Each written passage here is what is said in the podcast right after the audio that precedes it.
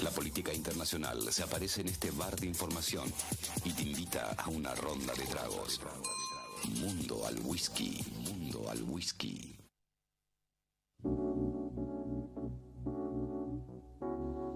Amigos, amigas, acá su conductor Esteban Chiacho a las 14 y 12 minutos de este martes 20 de abril.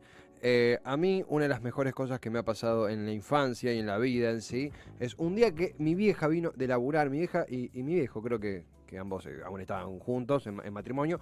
No voy a hablar del divorcio de mis padres, ya lo dije. No, eso lo hablo en terapia. Pero estaban juntos todavía y compraron en Capital, en la calle Corrientes, un set de libros de geografía, unos de Villiquen, creo. Muy lindos, muy, muy, muy prácticos eh, para, para alguien que estaba iniciando en ello. Yo tenía creo que 8 o 9 años y me, me enamoré de la geografía, me enamoré de los mapas, me enamoré de las capitales, me enamoré de todo. De esta nerdeada que me acompaña hasta hoy.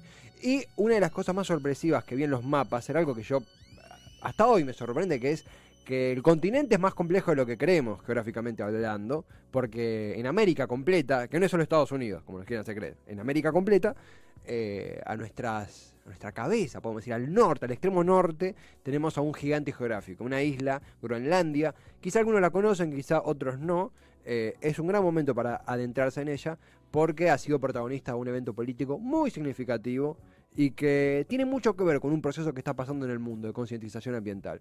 Afortunadamente no voy a ser yo quien nos cuente eh, más sobre esto, yo soy un curioso más. Quien está en esta sección de Mundo al Whisky es quien forma parte de Politólogos al Whisky y de Escenario Mundial, eh, Valentina Borghi. Valentina, bienvenida a todas las tormentas juntas, aquí Esteban Chiacho, ¿cómo te va? Buenas tardes.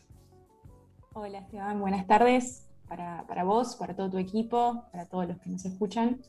Eh, un honor volver a compartir una tarde con ustedes, así que muy contenta. El, el Vamos placer a ver es qué podemos hacer. No, el placer es nuestro, el placer es nuestro, Valen. eh, siempre mucha buena onda, siempre temas que eh, creo que es el único portal eh, argentino, o, o- o me animo a decir hasta información en español, tan clara, tan precisa de lo que pasó en, en Groenlandia. Eh, imagino que la primera barrera puede ser el idioma.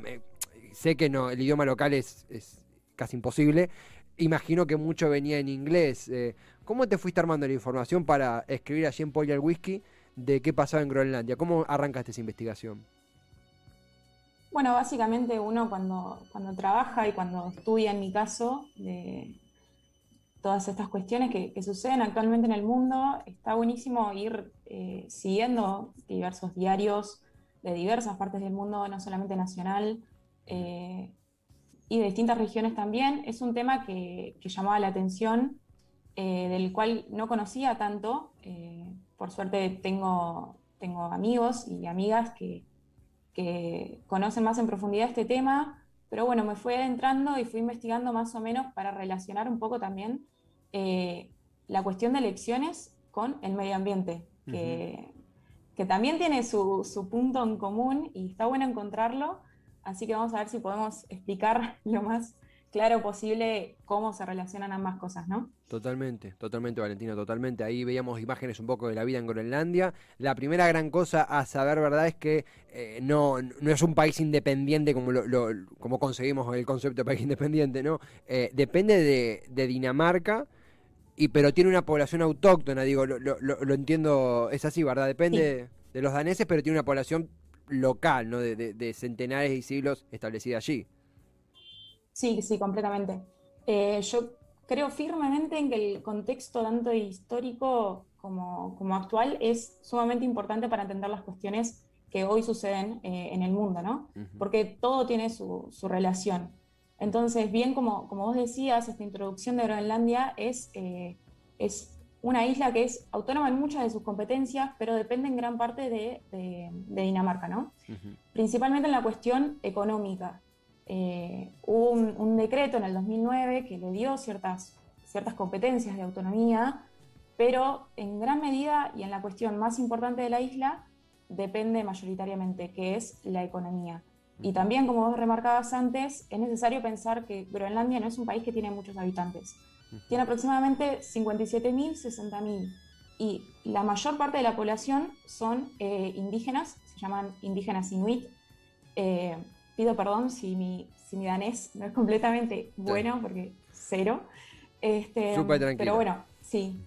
Eh, la mayor parte de la población es eh, de este pueblo originario, este pueblo inuit, eh, y básicamente se preocupa mucho por las cuestiones ambientales de la isla, que es en su mayoría cubierta de, hielo, tiene, tiene, poco acceso a, zonas verdes como solemos estar acostumbrados. Y eso tiene bastante influencia en esta cuestión eh, de elecciones, ¿no?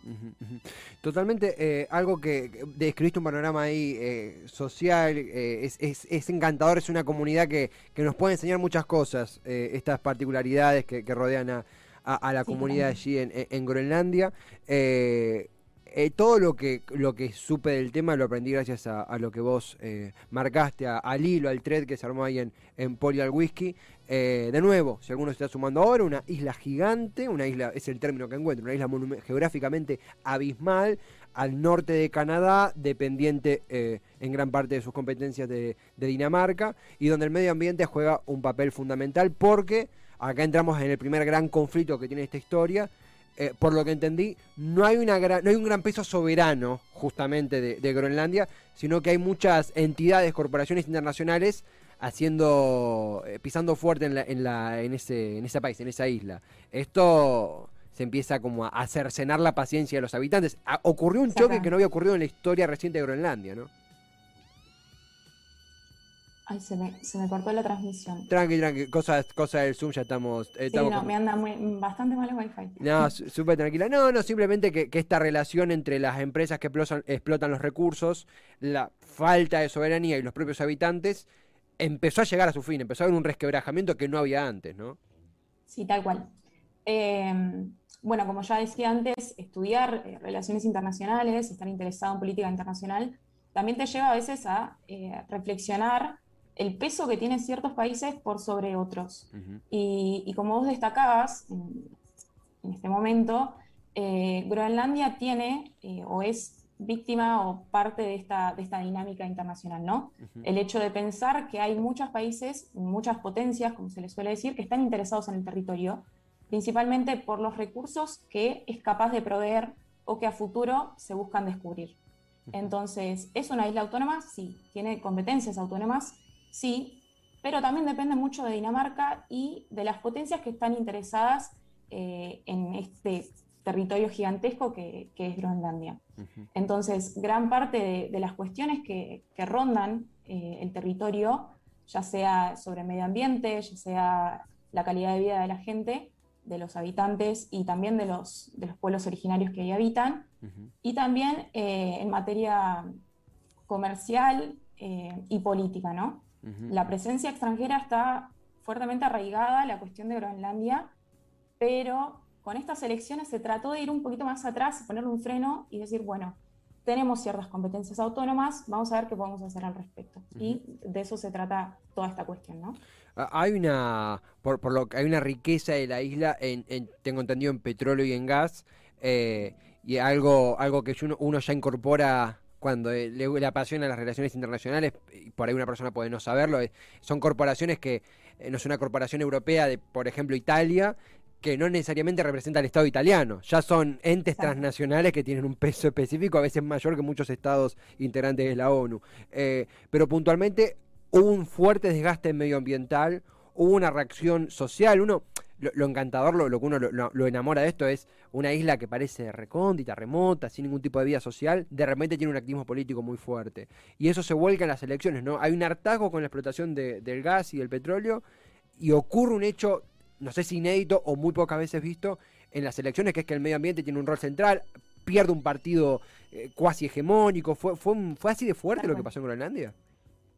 Sí, eh, sí. Eh, más que nada, me gustaría remarcar esto que decías vos, de que no siempre los países son los que están pisando fuerte en un territorio, sino que muchas veces son las corporaciones. Total, totalmente. está bueno destacar esto para, para Groenlandia, porque eh, por ejemplo, Estados Unidos sí tiene, tiene una base, una base en Groenlandia, y China también tiene bastantes contratos mineros con Groenlandia, pero hay una empresa que, pisa muy fuerte en el territorio y en, la economía de Groenlandia, ¿no? que en verdad es una empresa australiana, pero que gran parte de los activos de la empresa son chinos. Entonces ahí vamos viendo cómo la dinámica internacional se va metiendo en esta cuestión medioambiental y económica también de la isla. Eh, y con respecto a las elecciones, esto fue muy importante, más que nada este contexto del que estamos hablando, porque a principios de año, en base a estos contratos eh, mineros y de explotación de recursos naturales, hubo una especie de conflicto en el territorio en general. Tan así que tuvo que llamarse a elecciones anticipadas para decidir qué iba a pasar con esta cuestión de la explotación de recursos y también con la cuestión de la esfera política de Groenlandia. Entonces, estas elecciones anticipadas eh, llevaron más que nada a que dos partidos políticos tuvieran una mayor presencia. De vuelta, mi, danés no es muy bueno, pero vamos a hacer el intento. Yo solamente sé decir Lego, quédate tranquilo. Yo en danés solo sé decir Lego y algún jugador, eh, Sorensen, algún jugador, Schmeichel. Tranqui, es un idioma complicado, es un idioma complicado, ¿no? Eh, no, es tan fácil como parece. Doy fe, doy fe, eh, te bancamos a muerte, Valen, tranqui. Gracias. bueno, retomo. Estos dos, estos dos partidos, uno se llama Inuit Ataka Gitit, que ya sabemos que mi danés no sirve. Vamos a decirle Inuit. Súper tranquilo. Está el partido Inuit y también está el partido Siumut.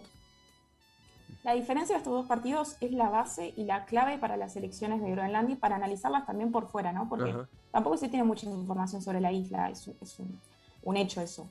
Em, básicamente se disputaban estos dos partidos, uno completamente ecologista, ambientalista y de izquierda, que era el partido Inuit, y otro más socialdemócrata que no le importaban tanto o no le interesan tanto las cuestiones medioambientales. Entonces el debate en torno a estas elecciones eh, gira en torno a eh, una cuestión clave que es la mina de Suite, que esta es una de las minas más grandes del planeta porque posee un montón de, metales y, de minerales raros que no se encuentran en otras regiones tan pronunciadas como si se encuentra en Groenlandia. Entonces, esta es la cuestión principal de las elecciones. ¿Qué partido iba a ganar? Si se iba a seguir sustentando esta mina, si se iba a sustentar también el proyecto de explotación y de que otras potencias llegaran al territorio, o si se iba a cancelar. Este es el tema central en el que se debatía. Decir, al proyecto de Suite, sí o no. Básicamente es eso. Entonces estos dos partidos disputaban aprobar o denegar el proyecto de esta mina digamos que los, eh, voy a decir algo, algo obvio, ¿no? Claro, los ecologistas eh, en a favor de derogar, ¿no? A favor de derogar eh, la, participación ambiental y la explotación que proponía este proyecto. Este proyecto australiano con capitales chinos, ¿verdad? Principalmente sí. Obviamente hay otros intereses en juego, ¿no? Cuando se trata de recursos energéticos, muchos países van a tener esa cuestión en la mira y van a tratar de estar lo más presentes posible. Pero esta, esta empresa australiana es la que más peso tienen esta cuestión de explotación de recursos. No, además, eh, eh, Vale, lo, explicaste muy claro, muy claro. Una elección eh, bipartidista, hay un partido que hay un eje central, hay un clivaje central que es mina sí, mina no. Mina no es el partido de izquierda, el partido ecologista. Acá yo también me hice un pequeño apunte. Inuit, mi danés va a ser, eh, va a elevar tu danés aún más porque nadie te va a juzgar, yo eh, menos. Eh, el mío es danés de Herley. acá tenemos la comunidad danesa de Herley que ahí dan clases. Y después está el Simut, que vos bien lo dijiste, el Partido Socialdemócrata, que tengo entendido que era, era cuasi hegemónico, ¿verdad? Que tenía un poder que, que empieza a arrebatarle este, este partido de izquierda. Sí, tal cual fueron medias icónicas estas elecciones por una cuestión de que gana el partido de izquierda, ¿no? El Inuit. Y gana con un porcentaje del 36,6, 37 aproximadamente. Y pierde este, este partido socialdemócrata que hacía eh, mucho tiempo que está en el poder, creo que hace, o sea, de, su periodo al mando, estuvo cuatro años sin, sin, ser el partido hegemónico, por así decirlo. Entonces, esto también fue bastante sorprendente, tanto para la población como para las potencias interesadas en la zona. Y el hecho de que, ganara este partido ecologista fue también clave, tanto para la, población como para el proyecto minero que, está en plena construcción en este momento. El hecho de que ganara este partido ecologista significaba ponerle un freno al proyecto minero que se estaba gestando, ¿no? Por así decirlo. Totalmente. Y que también conllevó sus cuestiones, conllevó sus consecuencias, pero también trajo muchos beneficios para la parte de la población que está involucrada en el tema ecológico, como ya dijimos antes, el gran porcentaje de indígenas que existen en, el territorio, ¿no?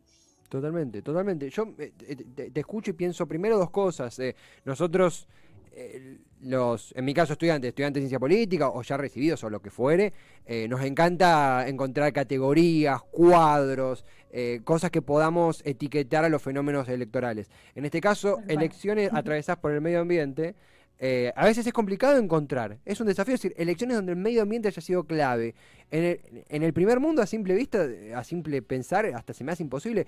Se me viene al toque, ya yendo más para Latinoamérica, eh, el caso de, Ecuador, donde, bueno, el medio ambiente, una propuesta eh, casi totalmente medioambiental, quedó al borde de llegar al balotaje. Se me viene a la mente también diferentes proyectos de, izquierda que tuvieron mucho peso medioambiental en el continente. Eh, de, recuerdo la plataforma del, del, MAS en Bolivia, que hizo mucho énfasis en el litio ahora en la última elección. No una elección 100% atravesada por, algo medioambiental, no. Y esto es un, es un, un gran aliento para esa, para, para esas, categorizaciones que hacemos. Eh, tengo acá dos mensajes eh, no, no, de, dos amigos que como que se suman acá a la charla, me mandaron por mensaje de texto, no sé por qué no en Twitch, pero los leemos igual porque los queremos por separado.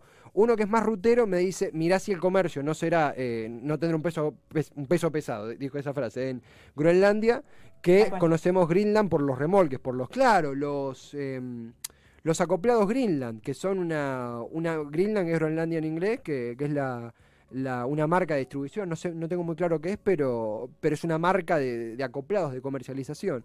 Eh, creo, no sé si fue el de Suez, ahora, ahora voy a, voy a, voy a actualizar, pero interesante lo que tira acá. Y acá me preguntan algo que, sé que, tengo entendido que fue así, no, no sé cuándo influyó en este cuadro, pero si es la misma isla que quiso, que, que amenazó Trump con comprar en algún momento de su presidencia. Sí, recuerdo que Trump en una fue un poquito venta de humo, pero tiró la de comprar. Sí, sí, sí, sí, Fue medio una cortina, pero tiene mucho que ver con esto que, estábamos hablando.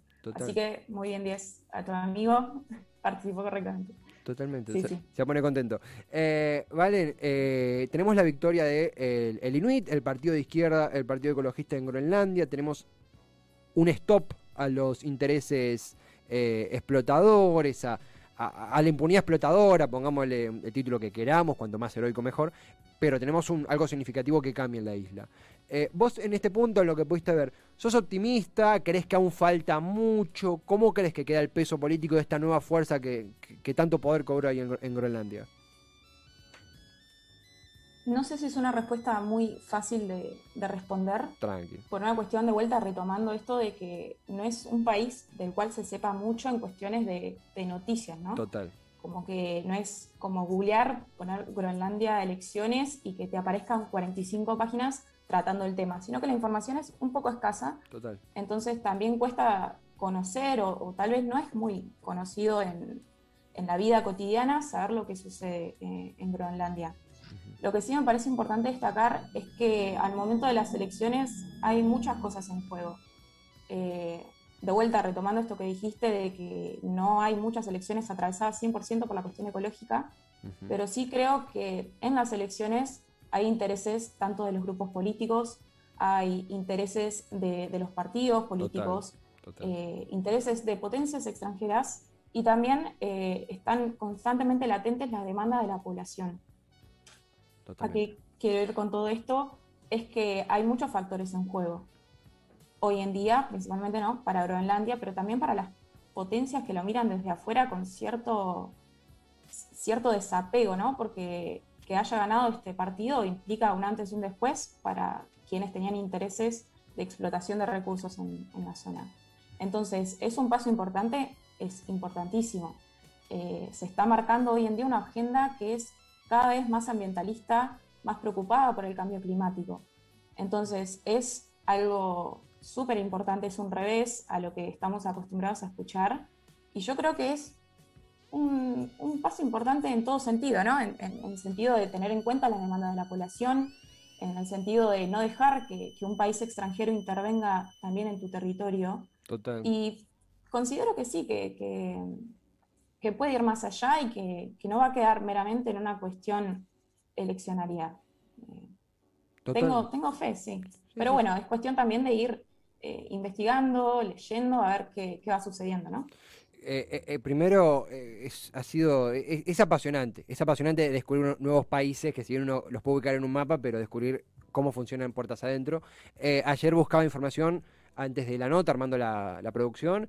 Y es verdad lo que decís, de hecho los informes son de cadenas muy grandes, como la BBC, por ejemplo, en inglés. Eh, y, no es por tampoco mandarnos la parte, nos la mandamos porque somos geniales. Eh, creo que va a ser el primer video con información 100% en español de, de, Groenlandia, de producción argentina local. Eh, y habla muy bien del laburo que hace Valen y habla muy bien del laburo que hacen allí todos en, en Poli al Whisky. La verdad que es súper apasionante.